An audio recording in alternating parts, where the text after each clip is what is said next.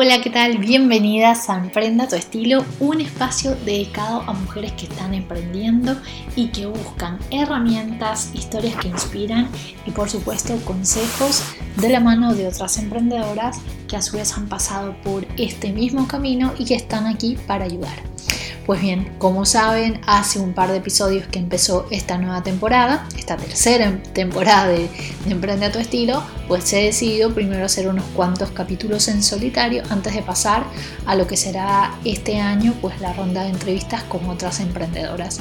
Y teniendo en cuenta un poco la demanda de consultas que estoy teniendo últimamente, respecto a gestionar servicios online, cómo estoy trabajando con mis clientas, qué tan factible es llevar el asesoramiento de imagen al mundo digital, pues he pensado en un tema que quizás es algo que te habías estado preguntando, más allá de si tienes que hacer una web o cómo tienes que plantear los servicios a tus clientas, y es cómo gestionar una buena experiencia para tus clientes online.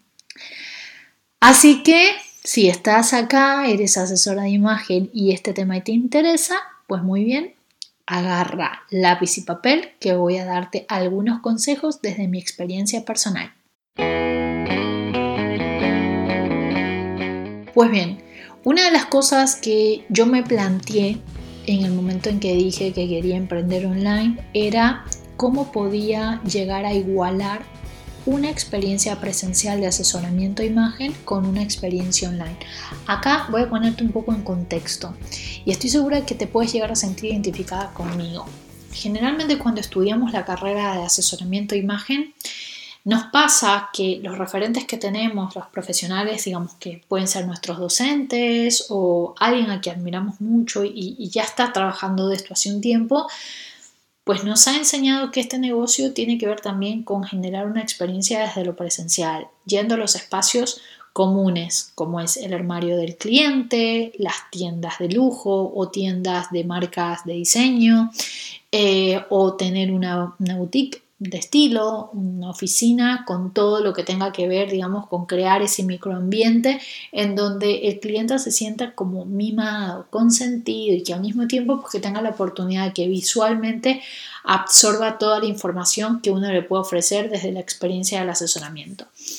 Pues bien, cuando uno arma un negocio online, esta puede ser una de las barreras más grandes, ¿no? El cómo yo puedo llenar todos esos vacíos que no voy a poder gestionar porque mi servicio es conectarse a una videollamada y punto.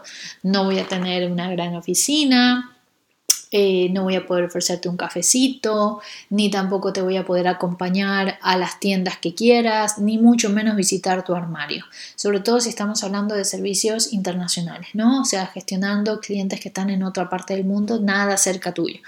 Entonces, yo recuerdo que en ese momento lo que más me preocupaba era ni siquiera la capacidad de yo poder hacer un análisis de estilo, silueta, porque en ese sentido no, no estaba, digamos, sintiendo temor respecto a esa parte técnica del trabajo, porque yo sentía que había ganado bastante experiencia presencial, con lo cual no iba a distar tanto el tema de hacerlo online. Pero lo que sí me preocupaba era qué percepción podría tener el cliente o cómo si se sentiría igual de entusiasmada o a gusto con el hecho de conectarse a una videollamada, reemplazando todo lo que podría ser una super dinámica entre un asesor de imagen y una clienta. Así que eh, un poco con pruebas y errores, em, también todo el tiempo teniendo en cuenta el feedback de las que fueron mis primeras sesiones em, online, pues he podido armarme una lista de consejos eh, y a la vez cosas que yo sé que han funcionado y que en lo posible pues trato de seguir practicando por más de que nos queramos hacer la cabeza de que es lo mismo, no es lo mismo atender a una persona en asesoramiento de imagen online que presencial. Y esto es algo que yo lo destaco muchísimo cuando doy clases en los talleres de la carrera de asesoramiento los tiempos funcionan distinto, ¿sí? Eh, cuando uno hace una sesión presencial, los tiempos pasan volando, o sea, se pierde el mínimo minuto en lo que sea, desde el saludo, en ofrecer un café, en mostrar la ropa, en todo eso. Online el tiempo pasa lentamente. y sobre todo porque es como que tienes muchos más límites de tiempo en cuanto, bueno, el servicio dura esta cantidad de minutos y no te puedes pasar porque también se trata de ir educando a tu clientela. Pues bien, sin enroscarme mucho más, vamos a pasar a esta lista de seis puntos claves que considero que te pueden ayudar a gestionar una buena experiencia para tus sesiones online. Primero que nada, la empatía. Empatía. Esto puede aplicarse tanto online como presencial, pero en online tiene que sentirse todavía el triple.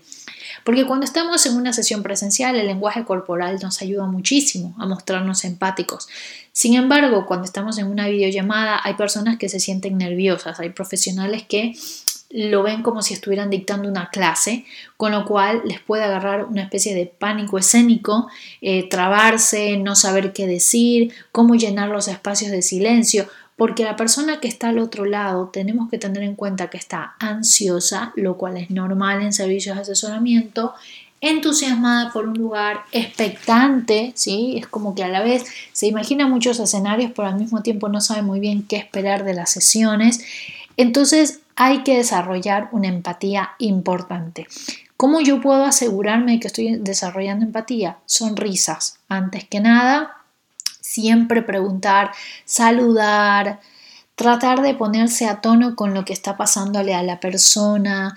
Obviamente que si hay el espacio para poder charlar de cómo se siente, que espero de que seas el tipo de asesor de imagen que se enfoca muchísimo en las emociones del cliente, pero si esa persona te está contando cosas muy personales, te está contando algo que quizás es un tanto emocional, pues tú a la vez tratar en lo posible de denotar interés que obviamente estoy segura que lo vas a notar porque es parte de tu trabajo, y al mismo tiempo que se sienta que está acompañada. ¿Sí? Entonces, esa empatía es algo que uno lo va desarrollando con el tiempo. Así como cuando uno aprende a hablar en videollamadas con la familia, con los amigos, que está bien que no podemos ser igual de expresivos, pero que tratamos de serlo, pues con las sesiones de clientes tiene que ser igual.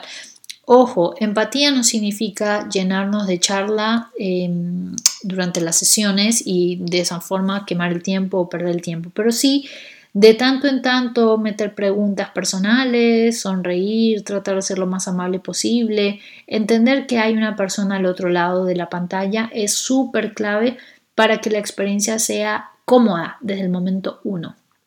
Después, tener en cuenta qué es lo que quisieras recibir tú como clienta cuando adquieres un servicio digital. Estoy segura que si estás escuchando este podcast, al menos una vez en tu vida tuviste la oportunidad de pasar por una experiencia de compra online.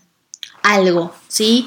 Comprar un vestido, comprar un taller, comprar un, webinar, comprar lo que sea. ¿sí? Estoy segura que has pasado por una experiencia online y si no lo has hecho antes de montarte un negocio online, tienes que ser clienta online de alguien, de lo que sea porque necesitas saber cómo funciona, tanto para la otra persona que está al otro lado pagando por un servicio, como también para saber qué tipo de experiencia el cliente te ofrecen a ti. ¿sí? Y la experiencia del cliente puede ser desde una vía fácil para pagar un servicio, desde cómo encontraste también ese servicio online, cómo te lo comunicaron, cómo fue el servicio de atención al cliente, si tuviste algún problema con el pago, cómo te lo resolvieron. Todo, absolutamente todo. ¿Qué tipo de correos te mandaron? ¿Con qué tono te escribieron? ¿Con qué tono te hablaron?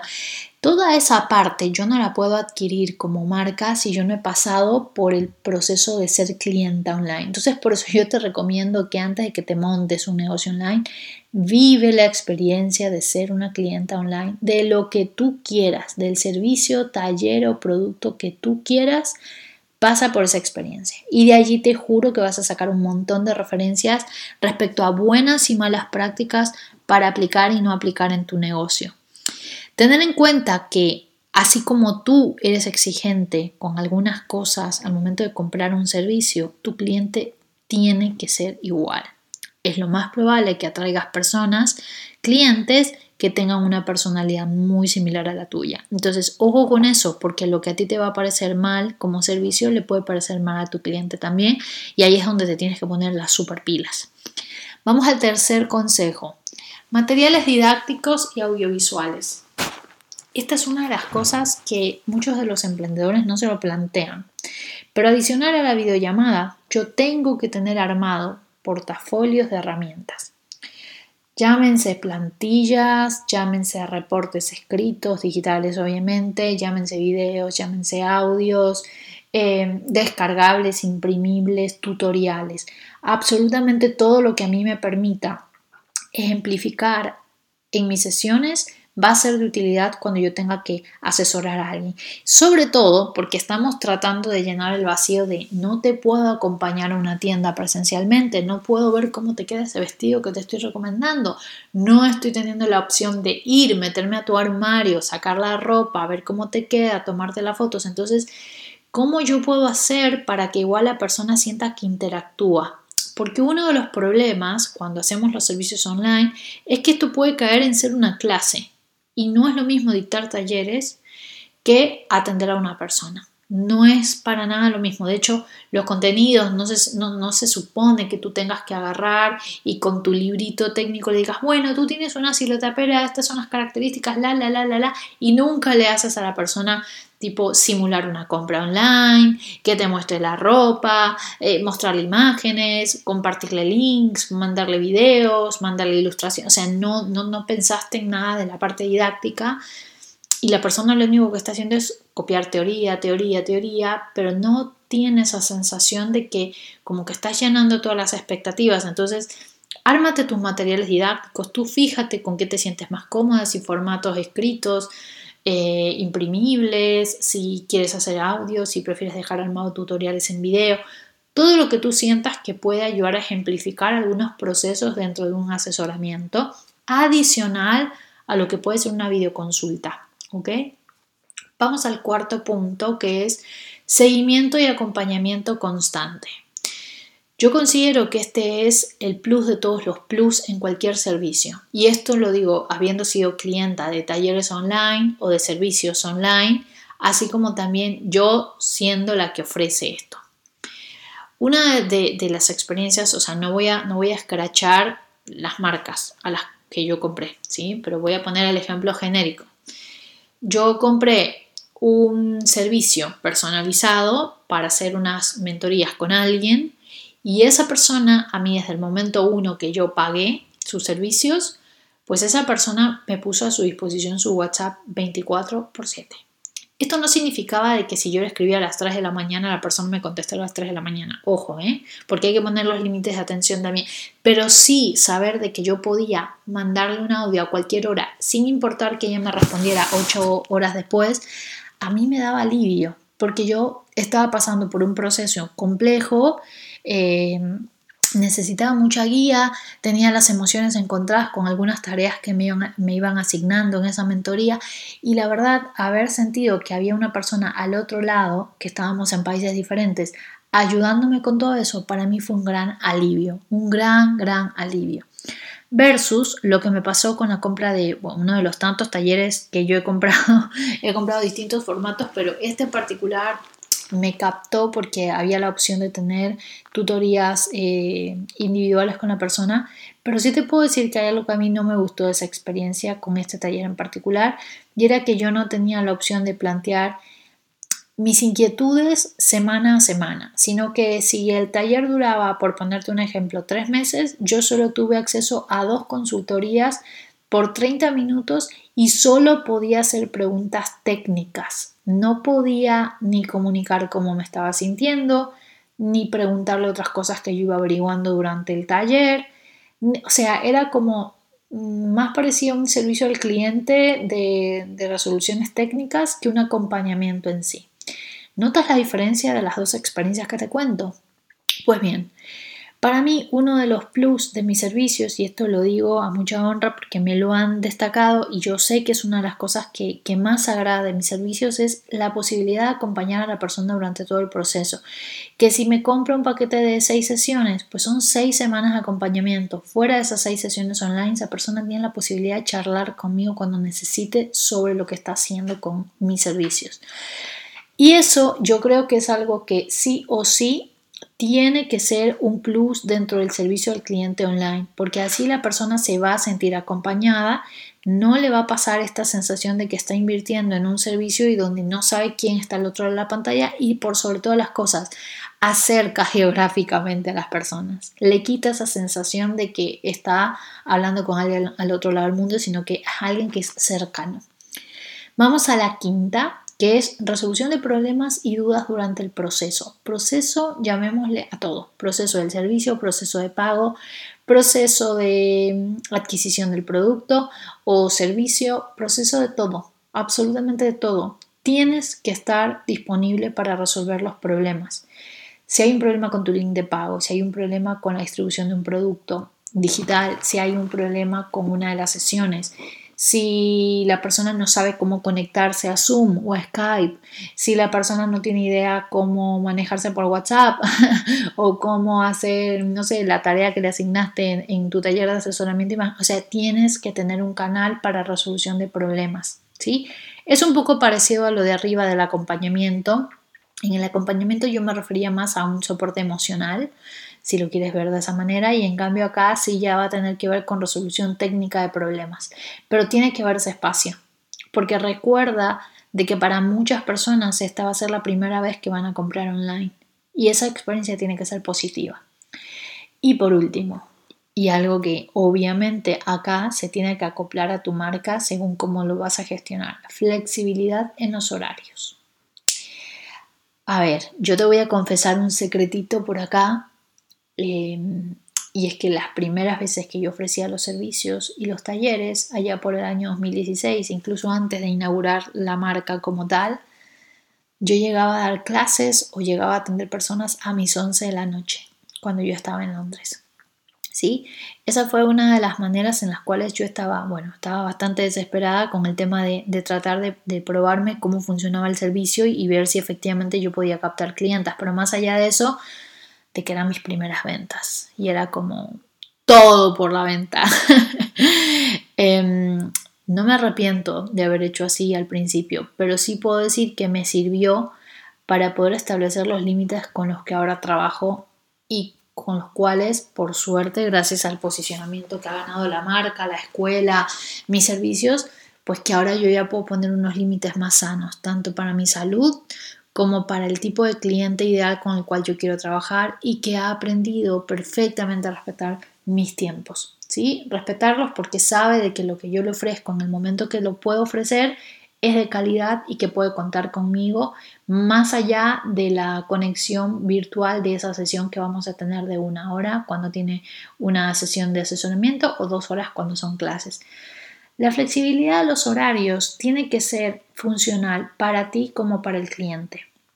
Y esto es un poco loco porque es obvio que las agendas se van a contraponer y en algún momento va a pasar de que tú digas, yo no puedo, es que de verdad que los horarios que me propone esta clienta son imposibles o viceversa, que la clienta te diga, no, pero es que Ani, es que tus horarios son difíciles para mí. Yo tengo clientas que tienen hasta nueve horas de diferencia conmigo y aún así les prometo que es tanta el entusiasmo que tienen a veces de, poder tener una clase o, poder asistir a una sesión de asesoramiento que me dicen, Ani, yo no importa, yo me levanto a las 5 de la mañana, yo me levanto a las 6 y tenemos la clase y está todo bien.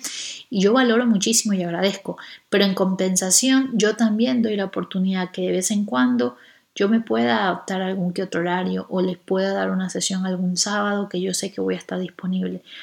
Cuando son servicios online pasa esto, ¿sí? Hay que conciliar un poco, hay que poner un término medio para que no te mates tú como marca trabajando en la madrugada y que al mismo tiempo le funcione a tu cliente sabiendo de que tú eres una marca que tiene límites. Yo sé que suena contradictorio, pero me vas a dar la razón cuando empieces a trabajarlo por tu cuenta.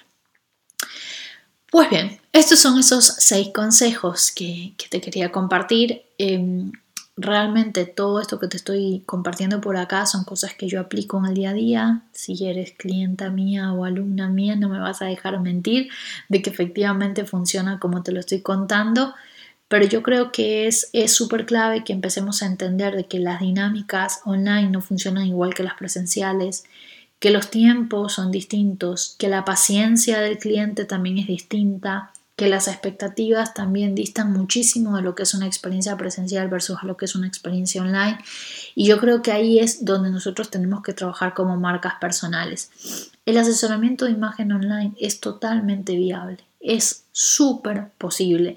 No me voy a cansar de educar eh, a una audiencia que todavía es escéptica de este tema pero yo llevo alrededor de dos años y medio trabajando en esta modalidad y lo único que puedo decir es que han sido experiencias súper gratificantes tanto para mí como emprendedora como para mis clientes que han tenido la posibilidad de conectarse conmigo en cualquier parte del mundo y que a su vez sienten la confianza de que aunque estamos separadas por kilómetros y kilómetros, igual hay una persona que está acompañándolas en procesos. Estoy segura que tú vas a poder encontrar tu propia forma de trabajar y que vas a poder establecer tus propias reglas. Pero lo que sí te aconsejo es que, así como inviertes en que las fotos sean lindas y los textos sean maravillosos, así como tu web tiene que estar impecable para facilitar todo esto, la experiencia durante las sesiones debe ser gratificante para que generes buenos testimonios, ganes una buena reputación, pero sobre todo para que sea satisfactorio para ti como empresa. Espero que este audio, aunque quizás es un poco más corto, pues que te haya ayudado, que este episodio sea disparador de muchas ideas para que puedas implementar algunas prácticas en tu marca y que si tienes algún comentario o conoces otra emprendedora que también le puede llegar a servir este material, pues que se lo compartas.